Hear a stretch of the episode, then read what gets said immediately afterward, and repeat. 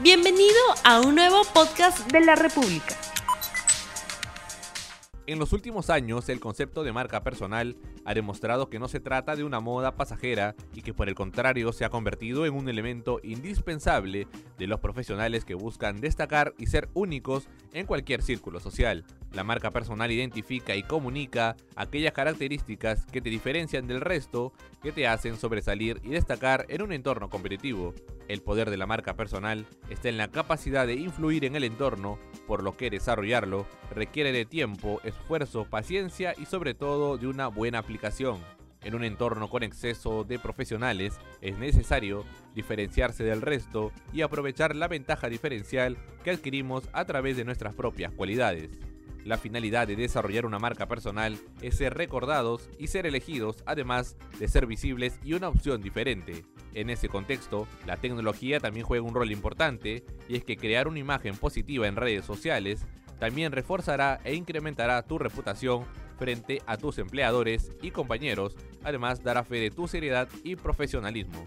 Si quieres saber más sobre los beneficios de la marca personal, no te pierdas RTV Economía. Buenos días amigos de la República, bienvenidos a RTV Economía. Mi nombre es Rumi Ceballos y como hemos visto este tema es importantísimo porque tiene que ver con tu desarrollo personal. Vamos a hablar de la marca personal.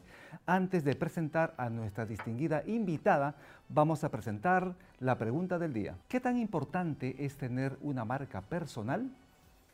Comparte el programa, envíe sus comentarios, envíe sus preguntas para que nuestra invitada pueda absolverlas. Y justamente voy a presentar a Rocío Ames. Muchísimo, muchísimo gusto de tenerte aquí en la República, Rocío. Buenos días, Bienvenida. muchas gracias por la invitación.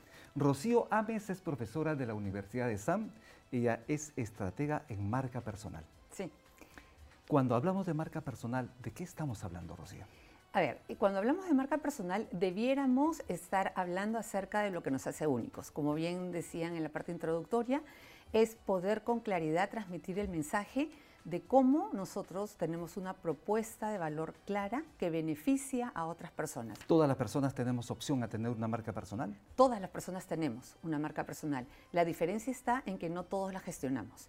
Y ese es el reto, gestionar nuestra marca personal para poder ser identificados como expertos, elegidos y contratados. ¿Y por qué las personas no se preocupan en su marca personal? ¿Qué está pasando? Primero porque no tenemos claro probablemente cuánto nos sirve en el transcurso de la vida. Eh, en segundo lugar porque es un compromiso constante de trabajar en ella. En realidad el proceso que tiene tres etapas de gestionar la marca personal es un proceso complejo. Primero es el autoconocimiento, saber quién eres, qué te hace único, que pareciera una respuesta fácil, pero que en realidad es muy complicada. Es muy difícil que cuando te pregunten quién eres, tengas en una frase la respuesta. Pero hay personas que de alguna manera tienen desdoblada su vida. Un lado son ejecutivos y por el otro lado son papás, son padres de familia o son amigos en la canchita del barrio. ¿Cómo gestionar esa marca? ¿Debe ser única o hay diferentes marcas? Nuestra marca personal es única. Lo que sucede es que tenemos dos ámbitos de acción, pero no debiera diferir la comunicación o el mensaje que nosotros damos. Por eso es importante que en el primer paso, que es el autoconocimiento, tengamos claro por ejemplo, ¿por qué hacemos lo que hacemos? Y el por qué hacemos lo que hacemos va a responder, en principio también, por qué trabajamos en una empresa, por qué estamos ahí. Cómo nuestra misión se lleva a cabo en esa empresa a la cual ayudaremos de paso a que logre la propia. ¿No? Entonces, eso es lo que nos define. La segunda etapa es la estrategia. Como toda marca, eh, las personas debemos tener una estrategia para poder lograr objetivos y la estrategia va a considerar quién es tu grupo objetivo. Nosotros no somos importantes ni atractivos para todos. Si yo me doy cuenta que es importante gestionar adecuadamente mi marca personal, ¿cómo empiezo? ¿Cuál es el primer paso? Respondiéndote el por qué. Hay, hay que conocer. Sí. O sea, ¿por qué, ¿por qué te dedicas al periodismo? Porque es mi pasión, porque me gusta la democracia, porque me gusta la verdad, porque me gustan los derechos humanos, por eso trabajo en la República. Ok, porque en, en este lugar o sea, en esta organización eh, encuentras el espacio donde están alineados tus valores, la misión que tú quieres llevar a cabo y la visión probablemente con lo que la organización quiere transmitir. Pero generalmente las personas no encuentran esos lugares adecuados en función a esos valores que tanto les inspira. ¿Qué hacer allí? Primero porque tienes que tener claro la misión, luego la visión y los valores. Y de ahí decir muy bien, la experiencia que yo tengo, el conocimiento que he ido desarrollando y acumulando, ¿para quién es atractivo? ¿Para qué sector? ¿Para qué empresa? Y esto eh, te hace mucho más fácil, por ejemplo, un proceso eh, de búsqueda laboral, porque ya tienes claro dónde eres diferente, ¿no? Porque uno lo que busca con la marca personal es convertirse en un elemento diferente, o sea, en una persona diferente.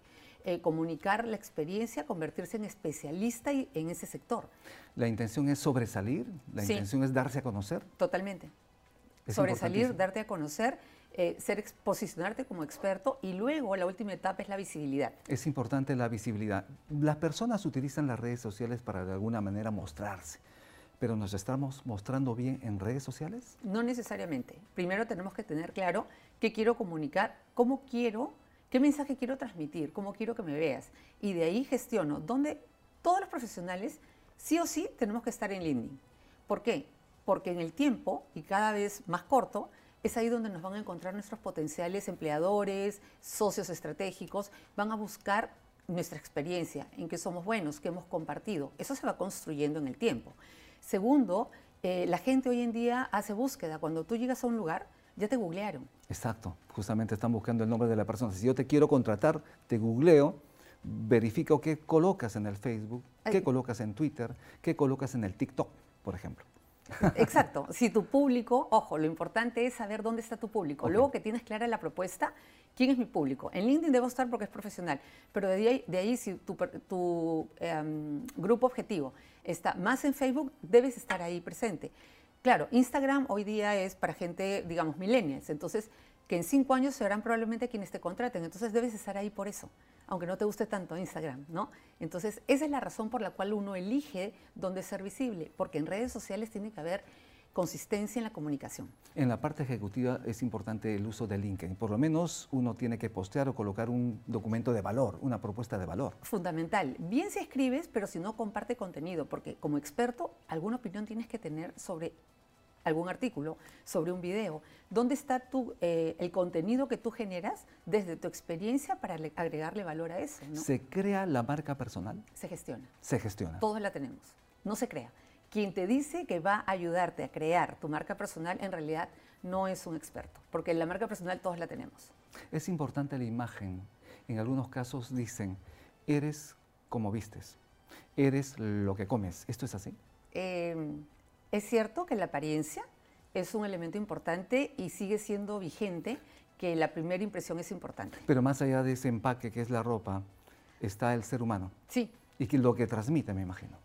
Eh, mira, se, habla mucho, eh, ya desde hace varios años, de la presencia ejecutiva. ¿Qué cosa es la presencia ejecutiva? La presencia ejecutiva tiene tres componentes importantes. El primero que es el gravitas, que decían eh, los griegos, que es la actitud, el estar a cargo, el que cuando tú entras a un lugar no pasas desapercibido. ¿Por qué? Es una forma de transmitir liderazgo, porque llegó la persona que tiene una opinión, que tiene una imagen, que tiene una marca, que deja una huella. ¿Cómo se manifiesta eso? Por ejemplo, al llegar a una oficina. Te habrás dado cuenta que hay personas que no pasan desapercibidas. Llegan y se hacen notar. No es que hay que hablar mucho, hay que decir lo concreto, probablemente, pero se nota que estás a cargo de, ¿no? Entonces, eh, porque además ya has dejado una huella. Marca personal es dejar huellas positivas. ¿Y cuál es la segunda parte de esta presencia ejecutiva? El segundo componente es comunicación. No hay forma de eh, conectar, comunicar sin tener estas herramientas, ¿no? O sea, comunicación es importantísimo. Y la tercera sí es la apariencia, porque nos hacemos una idea de la persona cuando entra por una puerta si es válida o errónea, lo verificaremos cuando entremos en interacción con ella. Es importante porque hay veces donde algunas personas se te acercan y te dan un fuerte abrazo y tú sientes que te sana. Te, te regalan una preciosa sonrisa y sientes que te sana. Así como hay personas tóxicas, también hay personas sanadoras. Yo diría que hay gente que te transmite, que te transmite siempre positivo o negativo, pero todos transmitimos algo, ¿no? Y que tan bueno seas, que tan buena energía tengas, tendrá que ver mucho también con los valores que quieres proyectar. Pero tienes que elegir conscientemente esos valores y serle fiel. Siempre digo, no elija los valores que no estás dispuesto a defender. Si vas a transgredir un valor por mantenerte en una organización o en algún lugar, elige otros. Correcto. Estamos aquí en el set de la República, esto es RTV Economía y les quiero presentar el periódico impreso del día de hoy, La República. Ustedes pueden asistir a su kiosco favorito para tener este periódico importantísimo en sus manos. Nosotros vamos a continuar con el programa y los invitamos a compartirlo y también a que puedan presentar sus preguntas, sus comentarios para que podamos seguir analizando el tema de marca personal y les repito, estamos con Rocío Ames, profesora de la Universidad ESAN, estratega en marca personal. ¿Qué hablas, qué nos puede decir sobre la empatía? Mira, yo creo que en estos tiempos es mucho más eh, importante que la gente pueda transmitir empatía, porque finalmente eh, somos humanos. La marca personal está hablándote de personas. Entonces, no puede haber alguien que se diga un buen profesional si carece de empatía, de, intentar por lo menos estar en el lado del otro, de la otra persona. del lado de la otra persona. Y ver, y ver la situación desde ese punto de vista. Además, eso nos hace mejores líderes. Nos hace no solo mejores jefes, mejores líderes. O sea, entender que una persona puede estar reaccionando a una situación y que lo que tú ves es simplemente la reacción, no estás viendo el trasfondo. Entonces, interesarnos por las personas hace la diferencia en marca personal. Hay personas que llegan al trabajo con, tristeza, llevando posiblemente los problemas de casa. Y esa no es la actitud adecuada para emprender una jornada laboral, ¿es así? ¿Cómo revertir eso? Eh, la única forma es preguntarle a la persona qué le pasa. O sea, algo tan simple como decirle qué pasó hoy, ¿no? Porque además si tú tienes a un colaborador que tiene un buen nivel de rendimiento, que en realidad es apreciado el trabajo que realiza, eh, tenemos que interesarnos por la parte humana. Eh, definitivamente las personas no somos irreemplazables. Definitivamente. Eh, no somos, perdón, indispensables, pero somos pero ojalá seamos irreemplazables. Es así. Tenemos una pregunta, un comentario de nuestros seguidores, es de Ana Oblitas González. Muchísimas gracias, Ana, por conectarte y por compartir el programa. El tener una marca personal tiene muchos beneficios y especialmente crea confianza. ¿Esto es así? Sí, el principal beneficio es que tú estás a cargo de, tu vida en términos inclusive profesionales, porque si, o sea, tú tomas la decisión, cuando has gestionado tu marca personal, sabes claramente en qué eres bueno, la decisión de la desvinculación laboral es tuya. Claro que sí, fundamentalmente. Porque sabes hacia dónde vas y con qué llegas. Los reclutadores de personal están pensando también no solo, digamos, en la capacidad eh, profesional de la persona, sino también esas habilidades blandas. ¿De qué estamos hablando? Eh, precisamente hoy en día se habla mucho de que muchas personas con mucha, mucho conocimiento técnico caen en las entrevistas laborales por la falta de estas habilidades blandas que tienen que ver con la comunicación, con la empatía, con el liderazgo. Entonces, eh, es importante que tengas claro cómo lo transmites a través de tu marca. En muy poco tiempo, estoy segura que una de las preguntas clave en una entrevista va a ser, Dime cómo tu misión va a ayudar a que la organización logre la suya. Si eso me preguntan, por ejemplo, ¿yo qué debería responder? Tu misión es la defensa de los derechos humanos. ¿Cómo la ejerces? Siendo periodista, siendo la voz de las personas que no pueden hablar. Por ejemplo, si es un obrero de construcción civil, ¿qué podría responder? Que es la persona que se encarga de darte la seguridad dentro de tu hogar. La seguridad viene eh, transmitida desde el momento en que soy consciente de que esta estructura tiene que estar bien hecha y tiene que respetar los códigos para que las personas tengan tranquilidad, que no se les va a rajar ante un terremoto, que no van a tener ningún problema, que los deje en la orfandad. Y que va a ser un buen trabajo. ¿Has notado una diferencia abismal cuando vas a un restaurante, cuando atienden un tipo de personas y otro tipo de personas, extranjeros y peruanos? ¿Has notado esa diferencia? Sí, hay personas que culturalmente, porque ese es un tema también de cultura, eh, son mucho más probablemente expresivos, más alegres, eh, tienen mejor actitud y probablemente aman mucho lo que hacen. En realidad, si haces lo que amas, eh, la pasión se siente. Regionalmente en el país tenemos costa, sierra y selva. Decimos que la gente de sierra es más, más callado, posiblemente más frío. Esto, esto no necesariamente es así. No, yo creo que esos son eh, estigmas, estigmas o este, prejuicios, ¿no? De que las personas de la selva son más alegres, que los de la ciudad, o sea, de la capital somos más tal vez este, distantes, probablemente, pero no todos. La marca personal justamente no habla de generalidades sino de individualidades. ¿Y qué pasa si yo en una gestión de marca personal quiero borrar todo lo que hice o todo lo que puse en mis redes sociales antiguas. Por ejemplo, salidas los fines de semana, borracheras o, memes de gatitos o memes de personajes que a veces no son interesantes. ¿Qué, hacer? Primero hay que tener claro que mi vida personal no debiera ser motivo de interés de todo el mundo. Bueno, salvo que seas una celebridad, un artista. Pero para poder pasar, digamos, a, a la mochila, dentro de tu mochila digital, a la última parte, toda esta comunicación que no te favorece, debes generar mucho contenido. Cuanto más contenido generes acerca de tu experiencia, compartas lo que tú deseas en LinkedIn o en tus redes, artículos, videos, si tienes la habilidad de comunicación sobre las cinco formas de eh, toda esta información no relevante y que probablemente pueda perjudicar tu marca, va a ir pasando a la página 7, 8, 10 de Google, que nadie la ve. ¿Y la marca personal se gestiona desde cuándo? ¿Desde qué edad es lo más recomendable? En realidad pienso que cuanto más joven, mejor, porque te ayuda a tomar decisiones importantes. Hay jóvenes, hay adolescentes que obviamente no gestionan su marca personal porque están en el momento de la adolescencia, pero es importante que ellos ya empiecen a trabajar en esto. Hoy en día más, porque además acuérdate que los jóvenes hoy en día están mucho más en redes sociales que nosotros, ¿no? Entonces, eh, ten claro qué quieres que la gente recuerde de ti. ¿Qué quieres que la gente sepa de ti? ¿Cómo quieres que te identifiquen? Sobre eso tienes que trabajar. Y la marca personal, algo importante es, en promedio las personas le dedicamos 45 años de nuestra vida o 40 a una actividad. Sería bueno que te detengas a pensar justamente cuál es esa, ese por qué al que le quieres dar sentido con tu marca personal para que te dediques a ello. ¿no? Imagen positiva y ser visible fundamentalmente. Es, importantísimo, sí. ¿Qué, ¿Qué hago, por ejemplo, si es que en algún momento yo me equivoqué? Como te dije hace un momento, puse algo indebido. O sea, yo debería cambiar eso, gestionarlo, borrarlo, pero deja huella, ¿no? Todo, deja huella. Todo queda huella. Depende del tamaño del error, debiera ser el tamaño de la disculpa, ¿no? Yo creo que cuando, por eso es que uno no debe contestar inmediatamente.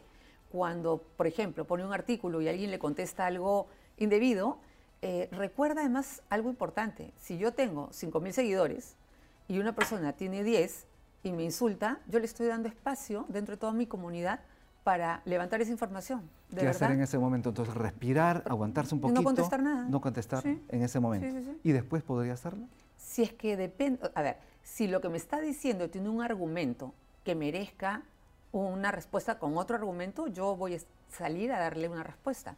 Pero si es un insulto, ¿por qué lo tendría que contestar? ¿Cuáles son los errores más frecuentes en la gestión de marca personal? Primero, no tener claro de qué voy a hablar. No somos expertos en todo, entonces si me invitas a hablar de otros temas que yo no domino, en realidad debiera decir que no. Eh, segundo, tener claro el tono y las formas en las que yo me comunico, ¿no? Eh, ¿Qué imagen siempre piensa que quieres que la gente recuerde de ti? Y en ese sentido debieras eh, siempre comunicarte, ¿no? Entonces creo que eso es fundamental.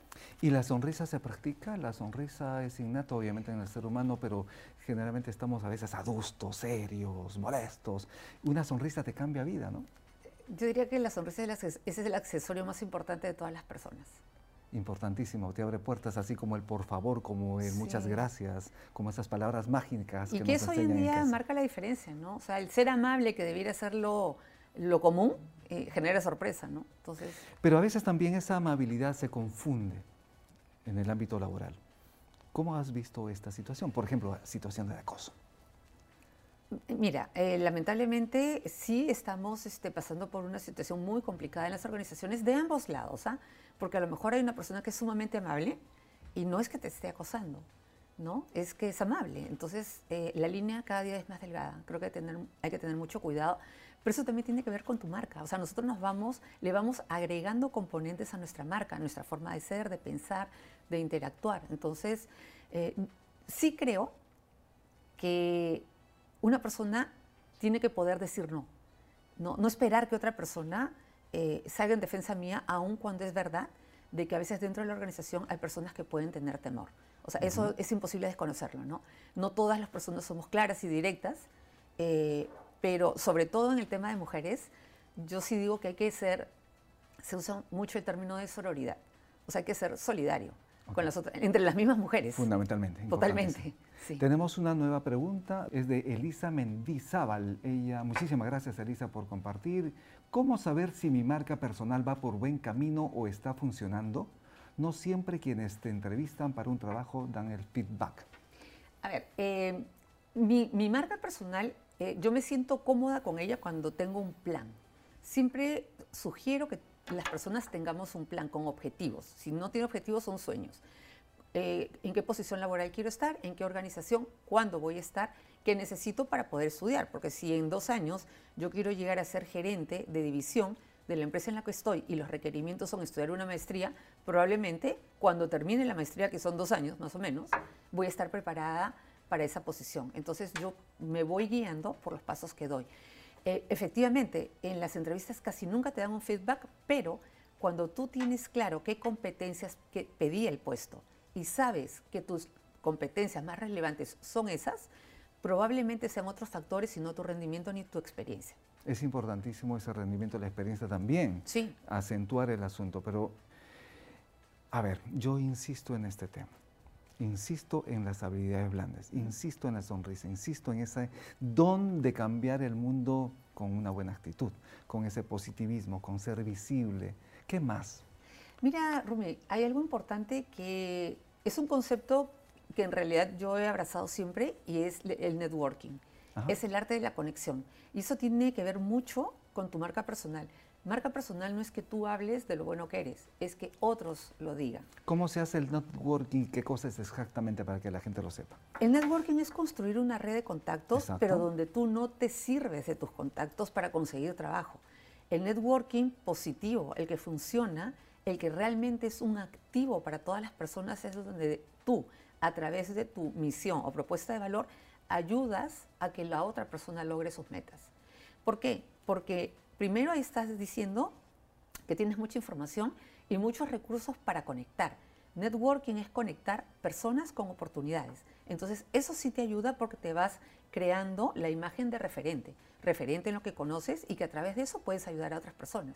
Entonces, uh -huh. eh, cuando una persona va a una entrevista, tiene muy claro todo este trabajo, conoce la empresa a la que está postulando, tiene claro qué haría en los primeros 90 días de, si es contratado y deja, o sea, el eh, qué puedo hacer por ti, para el cómo, contrátame, pero el qué puedo hacer por ti te lo digo sin temor. Si copian la idea, tú tienes muchas más. Y fundamentalmente dejar la puerta abierta y dejar huella para ser nuevamente contratado. Y además, el boca a boca es importante porque la gente sabe y dice, esta persona es así, esta persona es así, esta persona tiene tales habilidades o esta persona no te conviene. Así es. Fundamentalmente Así es. eso. Generalmente las personas no son contratadas no por falta de conocimiento y experiencia, porque por eso llegaron hasta la entrevista final. No son contratadas por las habilidades blandas que tú dices, ¿no? Recapitulando, uh -huh. ¿qué debemos hacer en marca personal y qué no debemos hacer en marca personal? Primero, tener claro quién eres, qué quieres comunicar, cómo quieres posicionarte para que así seas reconocido, identificado y contratado. No eh, identificar tu grupo objetivo para que sean ellos en realidad los que perciban este beneficio. Ser visible en los ámbitos y con la comunicación correcta que refuerce de forma coherente quién eres. ¿Qué no debo hacer? Primero, no debo hablar de lo que no conozco. Segundo, no debo eh, compartir cosas que no son de importancia para mi grupo objetivo. Y lo más importante, recordar tres cosas fundamentales en marca personal. Ser coherente, que el ser humano casi no lo es. Eh, construir tu credibilidad. Y eso es, digo algo y lo hago también. Coherencia y credibilidad. Y porque eso genera lealtad. Y la tercera parte, consistencia. Nuestra marca personal la gestionamos toda la vida y debe ser siempre de la misma forma. Muchísimas gracias, Rocío, por estar aquí en la República, en RTV Economía. A ti, Rumi, muchas gracias. Amigos, les indicamos que estamos cerrando ya el programa. Muchísimas gracias por haber participado del mismo, por haber compartido y los invitamos a ver el programa del día de mañana. Pero quiero hacerles una mención. No se olvide que hoy 28 vence el plazo para pagar los tributos de este año en el SAL, el Servicio de Administración Tributaria de la Municipalidad de Lima. Muchísimas gracias y conmigo será hasta el día lunes. Que Dios los bendiga. Gracias. No olvides suscribirte para que sigas escuchando más episodios de este podcast.